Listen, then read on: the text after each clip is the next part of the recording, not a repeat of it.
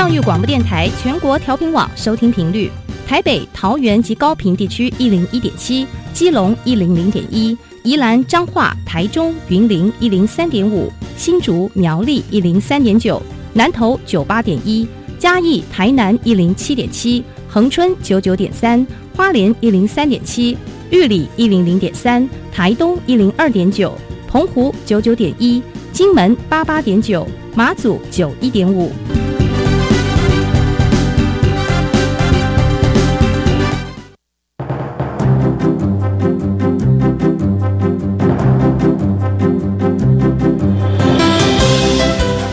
湾的教育要怎么做才能使孩子面对未来的社会呢？当我们期待孩子改变的同时，也期待教师的教学方法跟着改变，家长的观念也一起改变，一起携手协力同行。于林校长带您探索自发互动共好的十二年国教新课程，听见台湾教育的改变。欢迎收听《国教协作向前行》。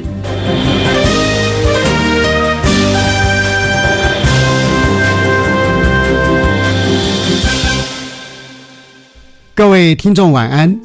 现在您所收听的是教育广播电台专为十二年国民基本教育新课程所规划的系列节目。这个节目固定在每星期三晚上六点零五分为您播出。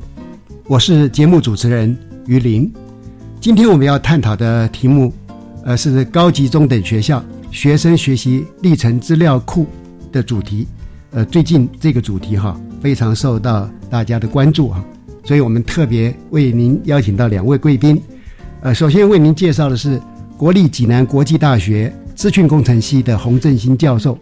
洪教授呃目前也担任教育行政资讯系统研发中心的主任，他是美国加州大学派来分校的博士。呃，洪振兴教授您好，主持人好，各位听众大家好。呃，接着为您介绍另外一位贵宾。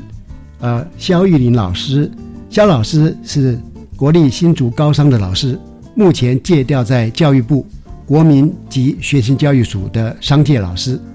呃，肖老师是国立彰化师大工业管理学硕士，他也是呢，目前是工业教育研究所的博士班的学生啊。那肖玉林老师您好，主持人好，各位听众晚安。好的，呃，因为。我们目前正在推动啊学生学习历程档案。那我想说，请教两位哈，就是我们为什么要推动这个学生学习历程档案？是不是这个问题？麻烦洪振清教授先为我们来做说明。是是的，谢谢，跟各位报告一下哈，这个这个推动的整个的缘由哈，是在基于说啊，从几十年来看台湾的教育的一些的情况是哈，那我们。大家可能也都啊相当的了解了，就是我们就是读书考试，读书考试，不管从学前、小学、中学、高中，基本上都是这样这样子的生态底下。是是。那在现在这个新的时代里面啊，新的科技时代里面呢，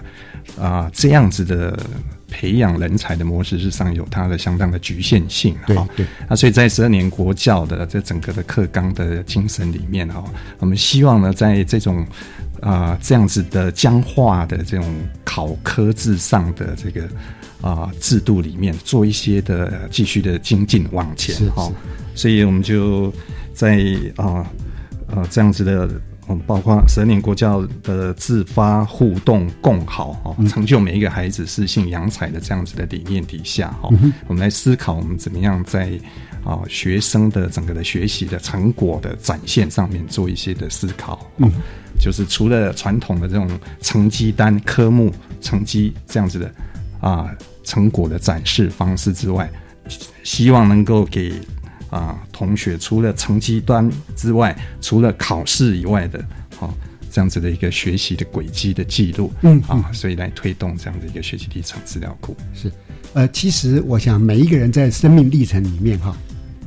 如果能够说把过去所做的努力、所做的学习都能够留下轨迹，其实是有利未来，呃，我们做人生的判断或生涯的选择哈，甚至于说对自己优势能力啊。或者需要补强能力的一些思考，哈，都具有非常好的参考价值。那么从国教署的观点哈，不知道肖玉林老师对这样的一个议题，是不是也给我们做一些说明？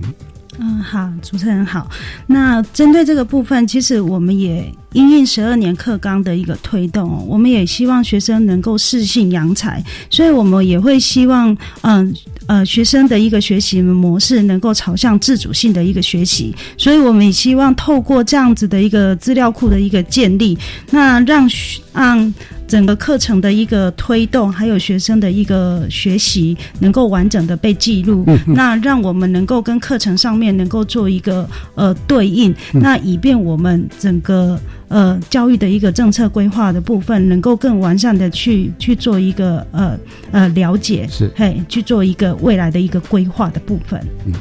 呃，我觉得说在新课纲里边哈，因为孩子他的选课的权利啊，啊。比过去来的更大，而我们又有设计，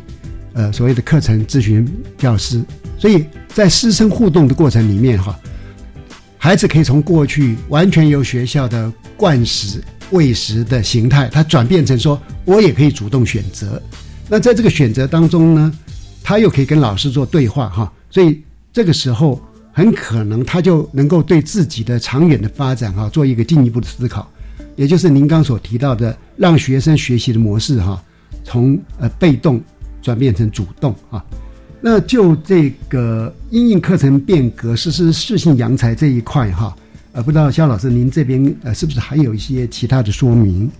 嗯，因为嗯，针对课程变革这个部分，未来我们所有高中端的课程其实都会有一个课程计划平台来。记录一下各校的一个课程规划，那这些课程规划未来会跟我们的呃学习历程资料库的部分做一个对应，那把学生他在整个课程的一个学习的作品上面做一个记录的一个保存，那也以便让学生还有家长甚至外界都可以去看看学生在高中端整个一个课程的一个学习的一些成果的部分，也让大家更了解其实高中端。对整个教育的部分的推动，其实是非常努力的。是是，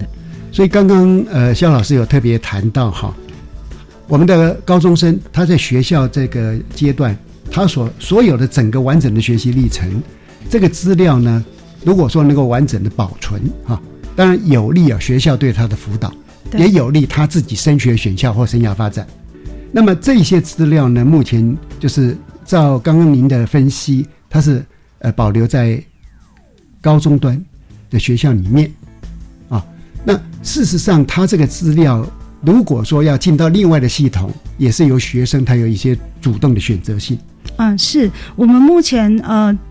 学习历程资料库的这些资料，其实都是学生同意的情况下才会到我们的中央资料库。那中央资料库这些的资料的收纳，我们也让学生自主的去决定，他哪一些资料能够到我们的中央资料库去做一个收集的部分。那我们会希望学校端啊，也能够引导学生去针对他自己。嗯，好，所以这样讲的就是说，呃，我们在建制这高级中等学校学生。学习历程资料库哈，从中央的角度，从国教署的角度，它好像是一个有法令依据的，是而不是一个呃，只是一种想法或者一种措施啊。是那这一块是不是也麻烦肖老师做一点说明？嗯，针对目前的整个资料收纳的部分，其实国教署有在去年的一百零六年的七月二十六号，我们有。建制高级中等学校学生学习历程，嗯，作业要点。那这个要点呢，目前它是在哎哎一零八学年的八月一号会生效。那我们目前其实是有找啊一些不同类型的试行学校来针对这个要点，来针对资料的收纳的部分，嗯，去做一个呃施测的部分。是对。我想，因为这是一个比较大的改变，所以您刚刚有提到说，已经找到某些学校目前在试用这个系统。是是，请进一步说明。那针对这些学校的一个试行的部分，因为我们要协助学校能够顺利的推动，也希望让学校能够有一个聚焦的部分，所以我们在去年的呃十月二十六号也含班的一个作业要点的一个补充规定，希望学校针对他们的校内的分工，还有针对学生的一些相关的宣导，还有家长的宣导的部分，在这里面，我们希望学校能够更明确的去对诶学校或者。是学生去做，或者是家长做一些说明的部分的。好的，那是不是麻烦洪振兴教授哈，为我们简要的呃介绍一下这个学生学习历程资料库？是的，我先跟各位啊说明一下，的目前收集的资料的项目哈。第一个有基本资料，学生的基本资料基本上就是从学籍管理的角度哈出发，这是基于那个学呃国教署的学籍管理办法哈来办理的。那除了基本资料以外哈，那修课的记录我们也呃在不管在在校内哈，或者到中央的资料库都有收集。那这个修课记录哈。主要是修课的科目哦，还有学业的一些表现的评量的的这些记录。除了修课记录之外，接接下来有一个呃是课程学习成果哈。课程学习成果可以想象是比较像是一个课程的一个作业或是专题的报告这样子的一个展现哦。那另外一方面还有多元表现啊，这多多元表现的项目就比较啊。可以同学可以自由发挥哈，是。有些同学在干部的经历上面哈，但希望能够呈现，或者是说在一些志工服务，或是一些社团活动或一些作品，哈，蛮全面的。对，然后另外也有些啊同学他有参加了一些竞赛啊，是。检定，啊，这些都是同学一个宝贵的学习的成果的展现，所以我们啊同样有收集啊这些内容。那听起来就是说，它其实包含了学业性的一些呃历程资料，是的，但是也包含一些非学业性的，是的，甚至于跟考试无关的，它都可以在这个方面加以呈现。是，呃，这个真的让我想起来哈，我最近在整理自己的资料的时候哈，就发现哈，诶，我还找到了幼稚园的成绩单，那现在就觉得很珍贵哈。那如果说我们现在的高中生未来，呃，这个系统里面都能帮助他做一些储存，那我相信哈，呃，是相当有意义的，而且很有呃很有实用性的哈。那呃，因为这个学学习历程档案，它它是好像是有一些跨系统的一些整合了哈。那就这一方面，呃，不知道说呃两位贵宾呃可以再做一点点的说明吗？是我跟各位报告一下哈，在学习历程资料库里面有一个重点哈之一，就是它的课程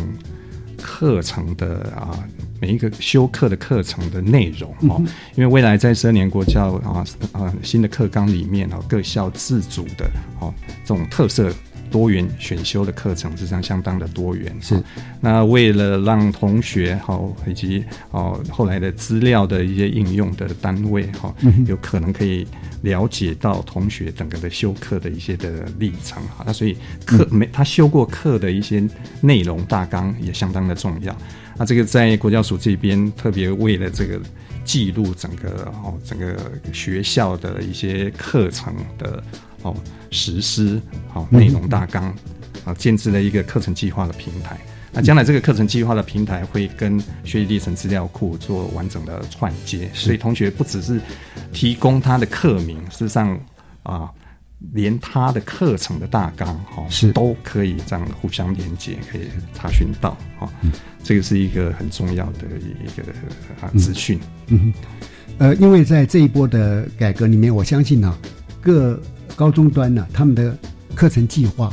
跟过去来讲哈，会更加的精彩丰富啊。那呃，但是到底在同一个课程名称下面，到底呢是传授了哪些内容，孩子可以获得哪些学习经验？可能利用这个课程计划平台哈，也就能够做一个呈现。我想未来在我们呃所有的高中端的各个学校之间呢。他们如果有机会能够透过这样做一些交互的观摩，还蛮好的。同时，可能呢也会让呃，比如说假设是家长呢，呃，或者是孩子、学生呢，他们可以进一步的比较深刻去了解啊。那这两个之间能够对接的话，哈，在技术上面呃都完成了吗？是，这个这个在技术上都已经解决。是我们知道。黄振兴老师是博开来的博士，所以这些问题大概啊都在技术面上面呃都可以完成完全处理的哈。那接下来就是说，呃，因为学生的一个完整的学习历程，那这是属于他个人的资料嘛？那这些资料在怎么样的一个状况之下哈，它可以去呈现出来，也就是呃能够上传到刚刚我们所谈的这个学习历程资料库里面啊。一个是我自己的完整的 data 啊，那另外一个是说，哦，我呈现到学习历程资料库里面的 data。那这两个中间的呃是有什么样不同？是不是也能说明一下？是，谢谢。我跟各位报告一下哈，在校内哈，校内的学习历程的模组是跟每一个高中职它的校务系统哈做完整的借接。啊，那就学校本位的，对，那是学校本位。所以在这个地方就是学生自主哈，他要愿意上传什么什么项目，他觉得他的比较优秀的表现哈，他都可以上传。是。那么现在啊，在中央这一块啊，就国教署的这个学习历程资料库这一块哈，是是为了保持有一定的公信力的一些资料哈。了解。那所以在整个上传的过程哈，在作业要点上面有做比较明明确的规范哈，比方说啊，课程学习成果哈，对，在校内的时候，同学可以哈自由发挥，但是在国教署的这个中央资料库，课程学习成果每个学期就只有三份，啊，三份的限制，然后这也是避免了我造成不没有必要的那个军备竞赛，哦，是是是。那 另外就是这些课程学习成果都是学生，好，他自主上传，他觉得他好的表表现才上传，对对，没有人可以强迫学生，哈，对，啊，上传他不想上传的东西，是。好。那多元表现依依然是如此，多元表现哦，同学各式各样的多元表现在校内可以自由发挥，但是上传到国教署这边哦，在法条上我们是限制每个学年十份，嗯，好啊，这也是同学他选择他自己认为哦是比较比较优秀的、比较满意的表现才上传，好，不是强迫性的，是是，所以刚刚呃。这个洪教授特别呃提醒我们哈，呃，这个资料分成好几部分哈，是呃我我我这样讲好了，第一部分是我是一个学生，我在高中阶段，我有非常丰富的一个学习经验、学习成果，啊，这是我自己的。那可是呢，我要不要把它上传到学校的学校的那个校务行政系统里面去，呃，呈现出来，我就已经有选择了。是的啊，那么我。当然，通常一般人的习惯，我我想我们都会把自己比较好的、比较精彩的资料传上来嘛。这个时候还在学校里面嘛，还没有到那个学习历程档案资料库里面。是的，所以这个时候他还有一个机会，说我进一步的来想说，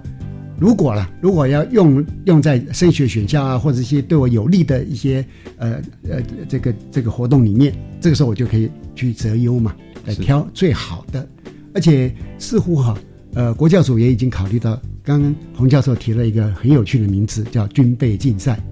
那我可能说，我要有更大量的学习资料，我要整个轰炸下去。事实上呢，这边有有加以限制，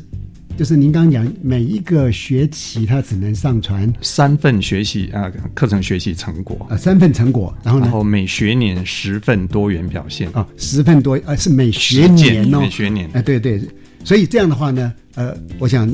孩子们或家长们也可以比较安心呐。这个不是一个越多越好，或者以量取胜，不啊，而应该是说对你个人生涯发展，你觉得比较重要的东西，那对未来自己也是一个非常好的参考啊。好，那么所以这样听起来的时候，我觉得说一些嗯一些顾虑啊，我们可以比较降低，因为我完整的资料我要不要呈现到学校的学校端的教育行政系统，我已经选择一次。我从这边再上传到学习历程档案资料库，我又可以再经过理性的思考一次。于是呢，呃，没有任何人哈可以强迫我或要求我去做传递。那这一块是不是麻烦肖老师也为我们做一点补充？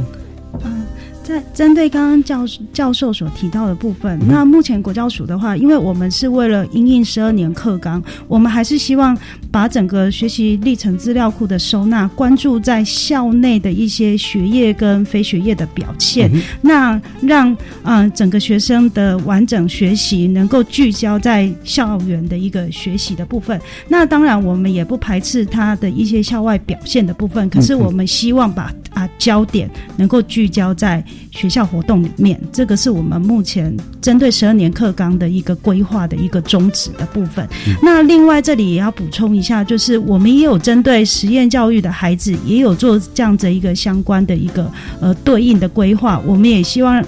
嗯保障每一个学生的一个权益的部分。嗯，所以整个思考算是蛮全面的哈，因为我们也看到国内目前实验教育啊开始有一个非常。蓬勃发展的一个，特别实验教育三法通过之后，哈，真的各个向度的实验教育都有蓬勃的发展。那这个计划里边已经把我们所有实验教育的孩子也都纳入哈，我们要要去协助的对象哈。我想国教署的考虑可以说是相当的周延啊。那么呃，当然我们这边会有一个进一步的关心，就是这一些呃。已经上传到学习历程资料库，它是逐学期，每个学期要上传，每一年传上传。呃，如果课程学习成果跟成绩的部分，课修课记录是每学期上传。OK，那换句话讲，如果我呃我我不能说等到了呃下学期再去传上学期的东西，啊，现在是不行啊。我想这样有个好处，有一个稳定度啊，而且因为我们。呃，一般的社会大众跟家长呢，他们总是关心所谓公平性嘛。是的。那如果有这样的一个规范啊，每一个学期按照时间上传，而且经过有经过老师认证，课程学习成果必须经过老师认证。那多元表现的部分，我们是让学生自主的去做呃登登录跟上传的部分。对。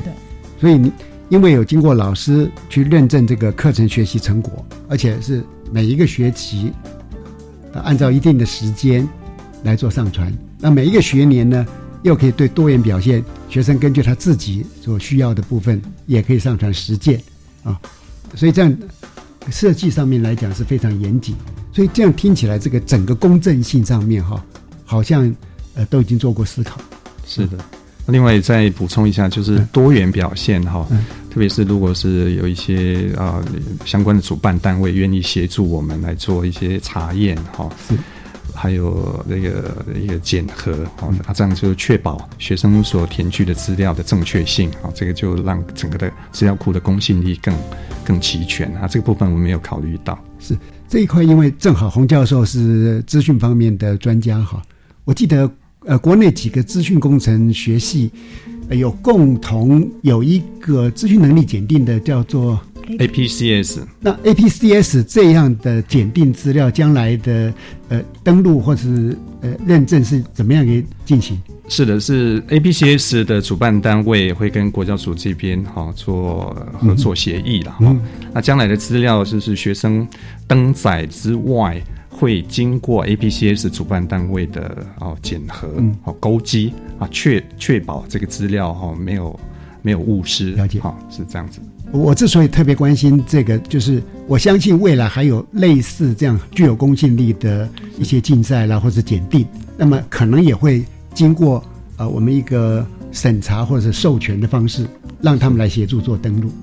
哎，是的啊，我我。所以，所以我们在整个发展过程里面，我觉得说进行上面还蛮细腻的哈。好的，那么因为有关学习历程档案资料库这一件事情呢，目前也是我们社会大众非常关心的议题哈。所以我们现在呢，呃，先听一段音乐，呃，休息一下，我们待会儿呢再继续请教两位贵宾。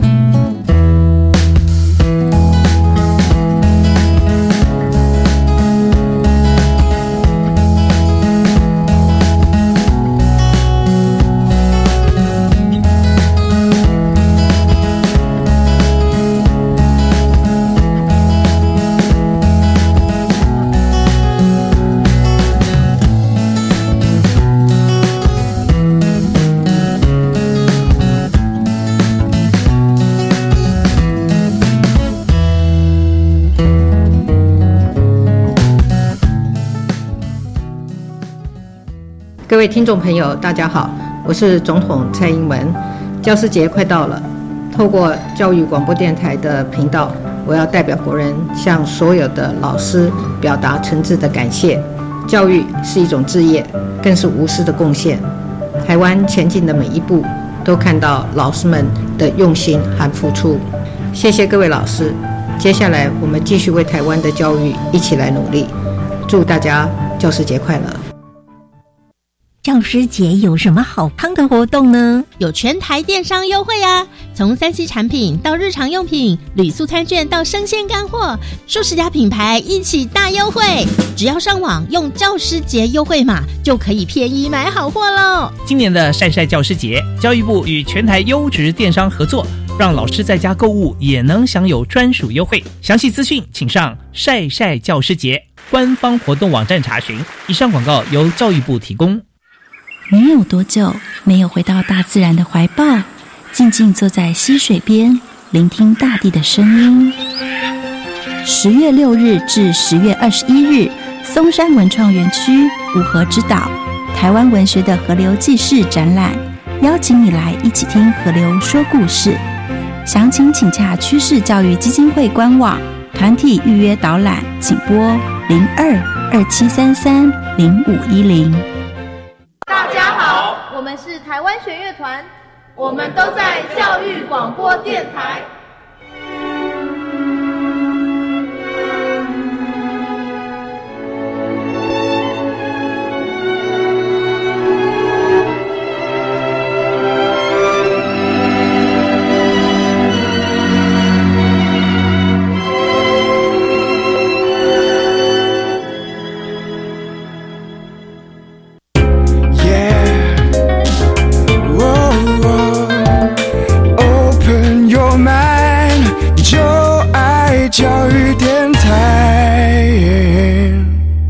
各位听众晚安。呃，我们在前一段的节目已经访问了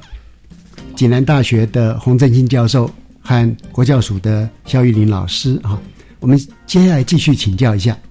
因为学习历程档案哈，在执行上面有很细腻的一些业务规划，这个部分是不是麻烦肖玉林老师能为我们做一些呃说明？好，谢谢主持人。那国教署目前针对学生学习历程一个规划哦，我们大概就先从学校端的部分去着手。那我们考量学校端整对整个新的一个政策的一个推动，嗯，会有很多很多需要协助的地方。所以国教署其实在今年的年初，我们总共分区办了四场的一个全国的学生学习历程落实推动的一个说明会。那我们邀请了学校的校长，还有学校的一个工作小组成员来参与哦，来参与这样的会议。在会议当中，其实国教署我们除了针对整个法令的一个研拟，还有相关的一些配套跟学校做一个说明，我们还特别邀请了几所的学校来针对他们目前的一个校内的运作，哦，针对呃来跟。与会的所有学校做一些分享的部分。那另外，国教署也针对呃整个一个历程的一个推动，它其实不是只针对学业的部分去做收集，还会去收集所谓的非学业的部分。因此，我们呃也委请了国立暨南大学哦学校的校务行政系统不做更动的情况下，让他们也能够开始收集非学业的资料。所以，我们。委请国立暨南大学帮我们开发了一个公版的学生学习历程的记录模组，让学校的校务系统能够去做借接。那针对这个历程的呃模组的一个推动哦，我们也考量到啊全国的校数非常的多，所以我们有去做一个盘整，去调查了一下各校的一个使用的意愿。那在使用之前呢，我们先找了十二所不同类型的高级中等学校来协助我们先做系统的一个测试。您是不是可以说一下这十六所学校大概是怎么样的一种分类的类型？啊，十二所啊，嗯，这十二所的类型包含了呃普通高中、技术型高中，还有包含了综合型的高中，另外还有一些比较特殊的，像实用技能学程，还有呃建教合作班或者是进修部，其实我们都把它含刮在内，因为我们要考量到学生的整个类型的一个不同，那在整个系统的操作的需求上面也会不同。嗯哦，所以我们找了这些呃找了十二所的学校来协助我们去做这样子。的一个系统的一个资料收纳的一个测试。那在整个测试过程，一定也会有很多的发现，或者面对很多的问题哈。那请问，呃，在呃国教署它是怎么来应应这些？嗯，我们就针对呃学校的一个推动的部分，首先我们先针对了老师跟学生，分别针对系统的部分进行所谓的教育训练的部分，先让他们了解整个的一个系统的推动，哦的一个运作情形。那接着呢，我们也会针对学校的一些相关的一个呃。呃，面临的问题，请他们协助我们去做一些相关的资料的一个收集。嗯，那我们会因应这一些问题的部分，我们会去设计一些 Q&A 的一个资料，好，以因应未来我们在全国去做推动的时候，让各校能够去参与这些曾经可能会面临的一些问题，那可以怎么样去因应应的部分？是，我想刚刚已经考虑到各种不同类别的学校。他的需求或他可能面临的问题，那我们在整个方案进行里面已经提前能够把它做一些呃处理跟协助哈。我想呃，相信国教署跟很多的工作伙伴在这方面哈呃花了不少心血啊。呃，那这时候当然我们想到说，这是一个非常大的案子。那么在学生学习历程档案来讲哈，呃，我们大概会希望说看到怎么样的一些成果啦。或者一些效益啦，或者呃，从所谓大数据时代来临的观点哈，我可以感受得到未来这个学习历程档案呃资料库里面，它的 data 很大，那我们就会从这里面想要，这里面一定有很很多含金量。那么从这个方面来讲哈，不知道呃是不是肖老师先来为我们做一点说明？呃，可能这个学生学习历档案会有哪些效益，或者？可以有哪些应用面？嗯，就目前学生学习历程资料库的部分，呃，我们刚刚在前面也跟各位做了一个介绍，就是未来我们会整合课程计划平台。那在这个课程计划平台的一个整合的过程当中，我们可以让呃未来的呃家长。或者是学生能够预先的看到各个学校的一个课程计划。那学校端呢，其实他们也有提提到，就是针对这样子的一个资料收纳，他们未来可以针对他们的学生去规划所谓的成果的资讯，那让让外界能够看到他们整个学生的一个作品，那甚至可以精准的去对焦整个课程设计跟学生的一个作品上面是不是有一个呃呼应的部分。嗯对，所以这个部分刚刚肖老师所提的是从国中端跟高中端哈来做一些思考应用。是，那呃，因为今天呃出席的贵宾有洪振兴教授哈，那洪教授刚好又是我们资讯工程方面的专家，所以我在想说，呃，是不是请洪教授从一个资讯专家的身份呢？呃，当你看到这么棒的一个大数据的资料库在那边，诶，不晓得说。从呃您的角度，会不会有一些思考？说，哎，我们未来可以做怎样进一步的一些运用啊？谢谢。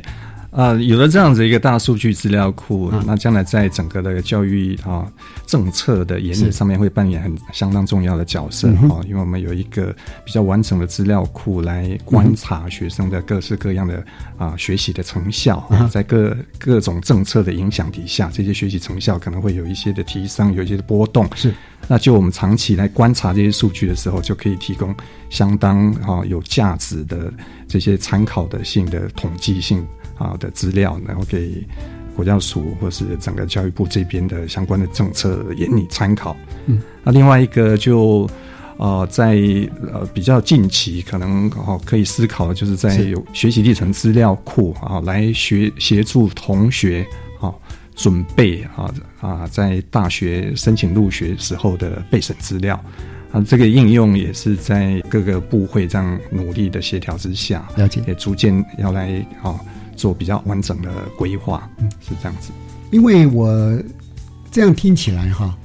在现有的升入学制度里面，本来就有学生备审资料，是。那这样的一个资料库的提供，似乎哈，呃，反而可以简化，而且帮助孩子哈，呃，更节省精力，因为这些东西都有一些呃固定的格式嘛。所以所谓的军备竞赛，在过去那更早的时代，还要做彩色印刷啦，还要请专人设计啊，那这些工啊，都可以省下来。是的。在目前现行的备审资料哈，是大部分是同学哈在高三下的时候，在比较仓促紧急的情况底下准备的是啊，所以他这个同学在高三下的压力其实相当的大。那我们整个学习历程资料库在推动的时候，就是想说尽量是让同学在每一个学期、每个学年就有适度的背，好分散他们在最后最后那个学期的压力啊，所以我们在。啊，设计了分期上传这样的制度。嗯嗯，那所以在我们这次的。啊，学习历程资料库规划里面哈，我们收集的资料的格式，嗯，啊，有某种程度的规范，嗯，啊，就是为了说将来我们在啊提供给备审资料，哈，提供给大学参采的时候，能够看到比较啊比较清晰的、比较有脉络的这样这样子条理分明的一种啊资料的呈现。嗯哼，啊，另外一方面，就是因为我们有收集到哈数字档 （raw data） 哦。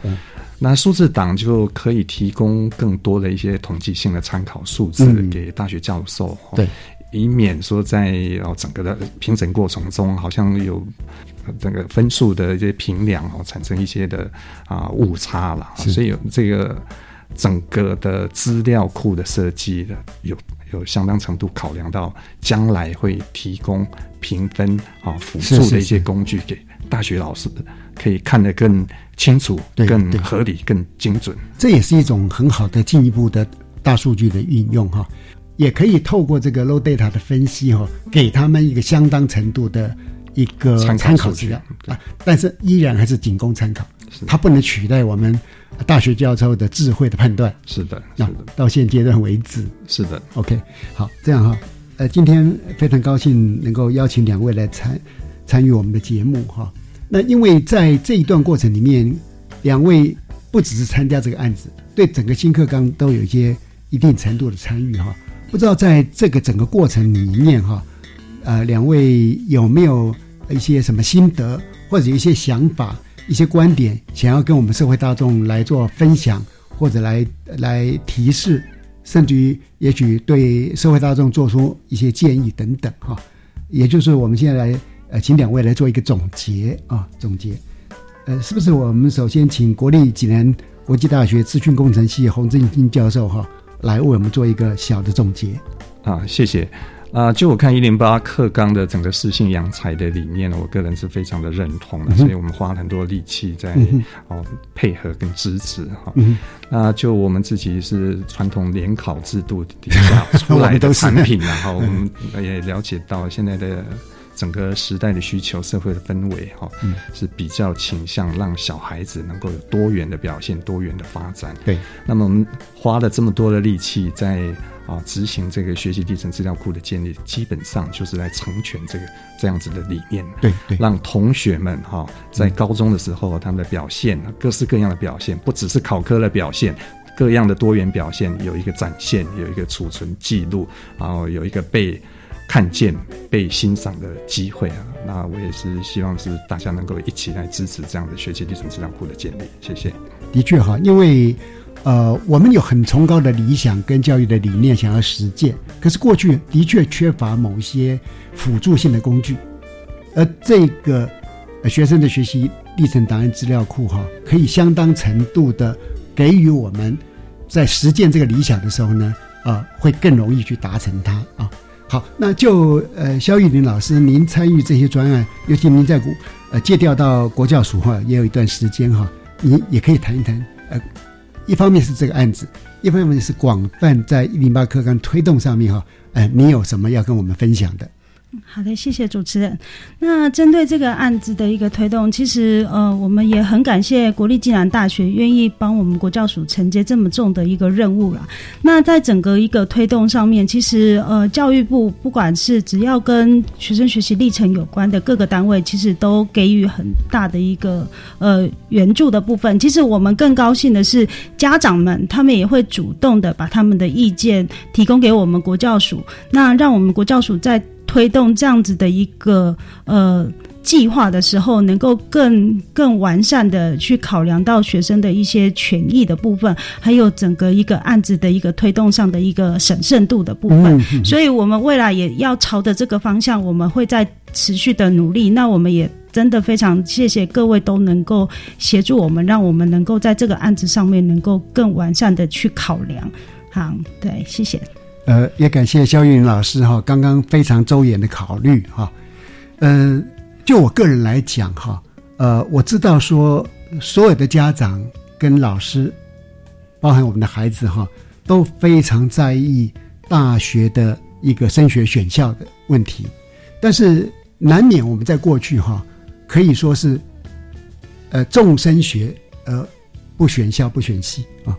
怎么讲呢？也就是说。只管考试，只要分数考得高，只要假设是呃我的条件能够符合某个学校，就进去了。比较没有真的从适性扬才，说我今天有怎样的兴趣，我怎我我有怎样的专长，我未来的生涯发展怎样是有潜力的，会真的创造我自己非常那么非常美丽的啊光明的人生这样的角度去思考问题。所以我个人呢是想建议我们的呃老师们或社会大众哈，对于这一件事情。不要只是聚焦在呃对孩子升学选系是否有利，而能够从孩子长程的生涯发展里面去看待这件事啊。那第二个就是呃我们刚好在呃昨天也是一个重要的场合里面哈，那么有很多呃学校的校长跟老师都关心一个问题了，就是诶那我们开很多的校定必修、多元选修，甚至于啊非考试科目的加深加广。这些课程，他们就很关心说：那大学端是不是很认真的来看待这些问题啊？那我也有一个另外的观点，我觉得那个他们的关心是很重要的。但是另外一种想法是说，我们的高中端是不是也有一种胸襟跟气魄，说我开创了一个新的一个教育典范，我的学生他会具有某一种特质，这个特质。不只是在大学入学考试升学选校是有用，甚至于慢慢的，我这个特质会变成在学生长程生涯发展中，或者他未来的工作的职场上面会被看到。那如果是这样的话，那我相信台湾在面对一个新世纪的一个呃整个国力的发展里面，那我们就会看得到一些曙光啊，跟希望啊。好的。呃，今天非常感谢我们国立暨南大学洪振兴教授跟国教署的呃肖玉林老师来参加我们的节目啊。接着，请您收听由白天主持的小单元课纲交流道。老师、同学、家长们请注意，关于十二年国教新课纲的疑难问题与解答，都在课纲交流道。大家好，我是白天。今天为大家邀请到的是国立台湾师范大学心理与教育测验研究发展中心的曾芬兰副主任，您好，主持人好，各位听众大家好。因为呢，新课纲，我想家长、老师们或是某些学生有点忧郁了，学生应该占的成分比较少一点哦。对对对，大部分是家长。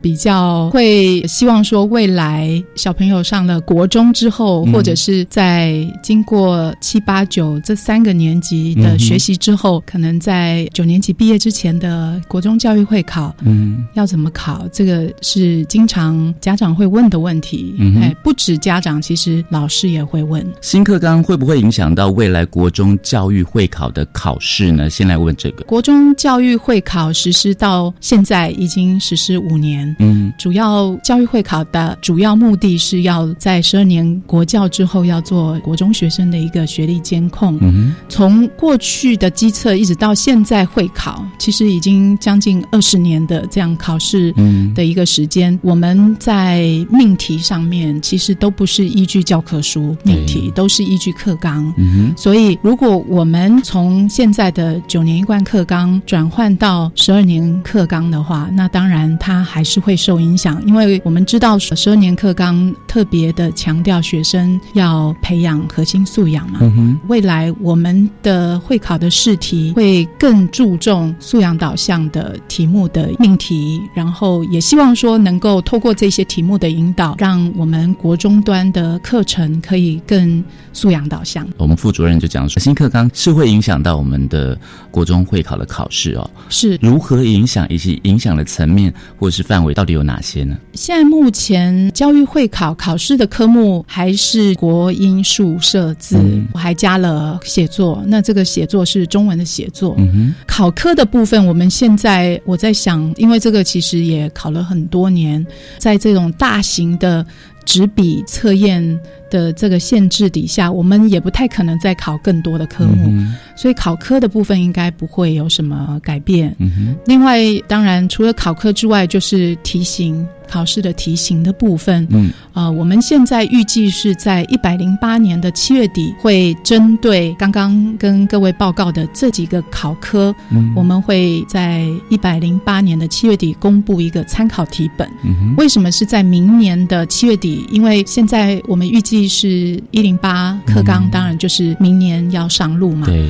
就是说明年九月份要入学国中一年级的这些学生，他们在一百一十一年就要考会考。嗯我们当然会希望说，在他们入学的这个时候呢，就让他们知道说，在三年以后他会遇到什么样的会考的一个题目哦。嗯那刚刚已经提到考试的科目的部分应该不会调整，那只是说题型会不会调整？其实现在新的中心已经研拟了将近两年的时间哦。嗯我们非常的仔细跟严谨的在思考说，任何的题型的改变，其实都会影响现场的教学。那我们也不希望说有太多的在新课纲开始推动的时候，会有蛮多的新的措施。嗯那是不是要一开始就有做改变？其实我们也还在评估。嗯那呃，就是如果说真的现在有一些家长很担心的话，我们会比较建议说，是不是可以到明年的七月底的时候，你就会知道说我们在一百一十一年的五月份要怎么考。嗯哼，对，大概现在目前规划的时程是这样。那至于说会不会有一些题型的改变，我想是不是也可以请大家可以等待耐心那个等待时候。对对对。到明年七月份的时候，就会有新的这个方式来宣布了。是是是嗯对不过我想家长可能会有另外一层哦，因为既然会影响到国音数设置。这五科会影响到嘛？哦，对会影响到会考的考试，升学方式也会影响到吗？嗯会不会？在十二年国教一直以来都是考试跟入学是分离的，嗯好、就是我们负责考试的设计哦，后端的使用是由各就学区去规划。嗯，就目前为止，在今年国教署其实也很明确的表示哦，从一百零三年到目前为止，我们在十二年国教之后的这个入学制度其实已经相当稳定了。嗯所以会觉得不一定要有很大的改变。嗯，有一个很重要的政策，就是希望说能够越来越多的学生可以透过完全免试入学。那因为少子化的关系，所以我想这个应该是一个很重要的政策。配合这个政策，当然还有一些就是现在大家比较熟悉的免试入学的方式。我自己评估，其实各就学区应该也会朝比较稳健的方式来推动，不一定会做很大的改变。也就是说，新课纲在改变的同时啊，希望说学生面临到的一些不确定性能够降低。现在这个是我自己的观察。那当然，入学方式是各就学区在规划的，我其实也没有办法替他们来发声。不过，这个是国教署在今年会考初委记者会的时候很明确的一个政策方向规划。所以新课纲是不是会影响未来国中教育会考的考试呢？曾芬兰副主任呢，其实有为我们说明了，请老师或者是家长朋友们可以耐心的等待到几月呢？到一百零八年的七月底的时候，我们预计会针对新课纲，嗯，未来会考要怎么去实施，会公布参考题本。嗯所以这个请大家不用太担心。哈是，可不可以请副主任再为我们说明一下关于国中教育会考的考试嘛？因为大家都想说五科，对国英数社字，对就您观察哪一科的变化可能会比较大，还是说嗯老师段也有他的困扰嘛，或者是是他是呃想要更了解的？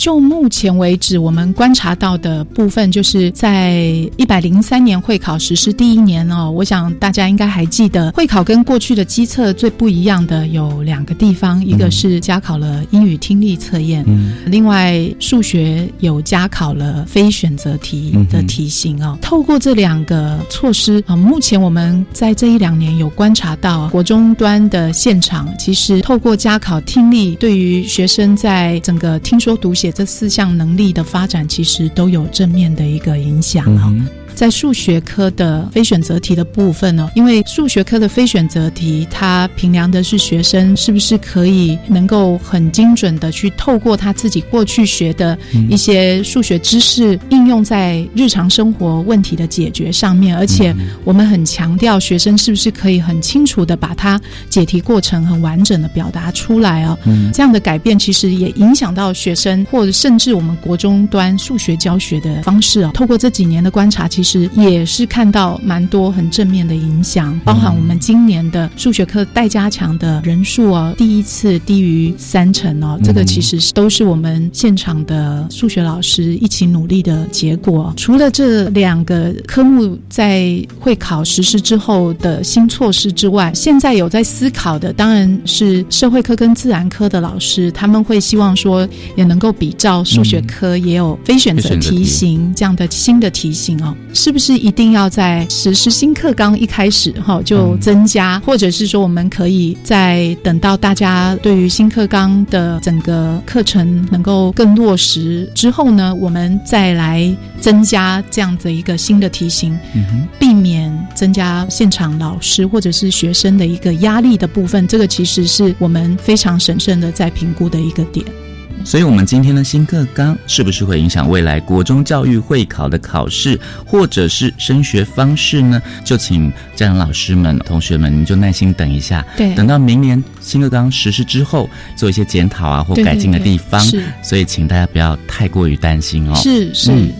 对，因为其实如果大家检视现在会考的试题哦，跟过去机测有蛮多类似的地方啊、嗯我们一直以来会考其实都有一些素养导向的试题，那我们未来会更强调说把素养的部分更加提升哦。嗯那不一定，当然有一些很基本的知识跟理解的这些题目，我们还是会评量啊，嗯并不是说未来都是素养的题目。我想这个其实并不符合我们整个新课纲的要求，因为学生要养成一些基本在学科上面的知识嗯跟概念的部分，也是我们很期待必须要去巩固的一个基础。这样子，嗯哼对。今天我们也非常开心，可以邀请到师范大学心理与教育测验研究发展中心的曾芬兰副主任跟我们的分享哦，谢谢您，谢谢，拜拜。拜拜。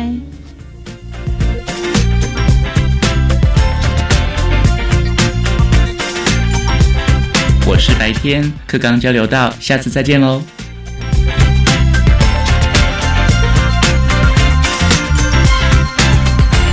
好的，我是本节目的主持人于林。那么，各位听众，大家晚安。国教协作向前行这个节目在每星期三晚上六点零五分播出。下星期三将会由本节目另一位主持人谢若兰老师为您服务。下一集我们会邀请基隆市政府教育教育处哈来分享推动新课纲的经验。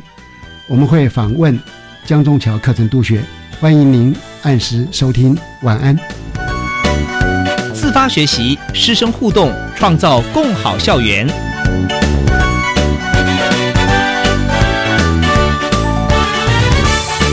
国教协作向前行节目由教育部提供。